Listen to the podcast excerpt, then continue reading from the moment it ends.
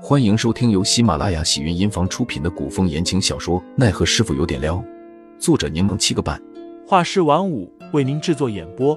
一场古言爱情、官场恩怨的大戏即将上演，欢迎订阅收听。第一百六十九章开始认真了。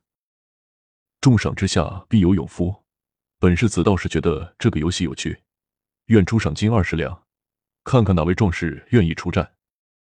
说话之人正是本场宴会身份最为尊贵的汪世子汪朝玉。他勾了勾手指，身后的侍从便拖着马放整齐的金子出现在众人面前。杜潇潇心中冷嗤，二人倒是合作上了，目的如此明显，谁会这么傻，主动暴露让他们抓呢？蓝血蛇的诱惑本就大，再加上赏金，大家更动心了。便有人发起挑战，先是喝过了酒。之后便摆好架势与怪人阵凤对阵。本想着就算不能成功，至少上场表了表忠心。若侥幸成功了，帮主人家赢了蓝血蛇，那岂不是很有牌面？谁料第一人刚上去没多久，就被怪人阵凤直接撞开了。是真的撞开，单方面碾压，直接撞飞，场面惨烈。接着第二个挑战者，第三个挑战者。接过不了三招，那怪人一身的钢筋铁骨，刀枪不入，着实很难对付。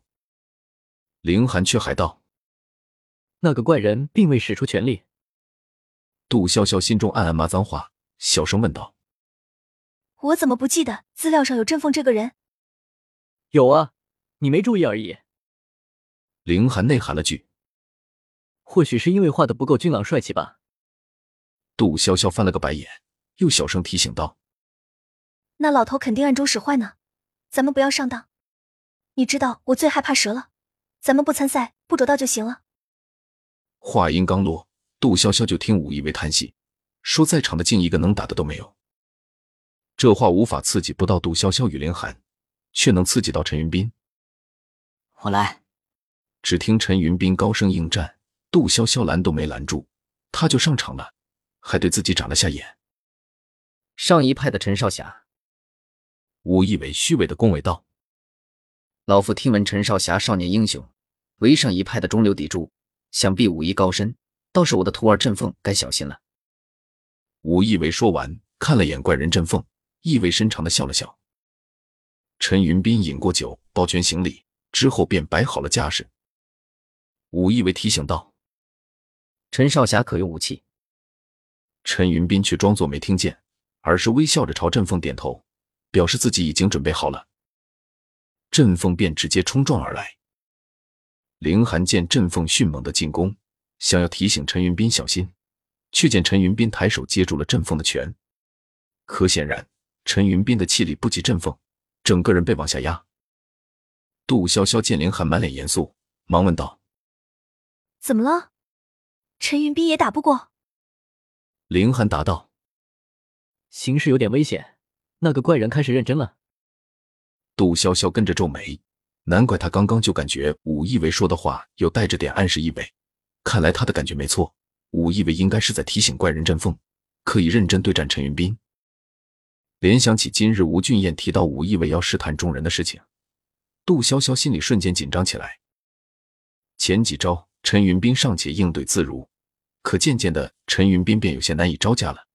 毕竟对方不仅力气大，还刀枪不入。陈云斌只靠拳头，完全无法制衡对方。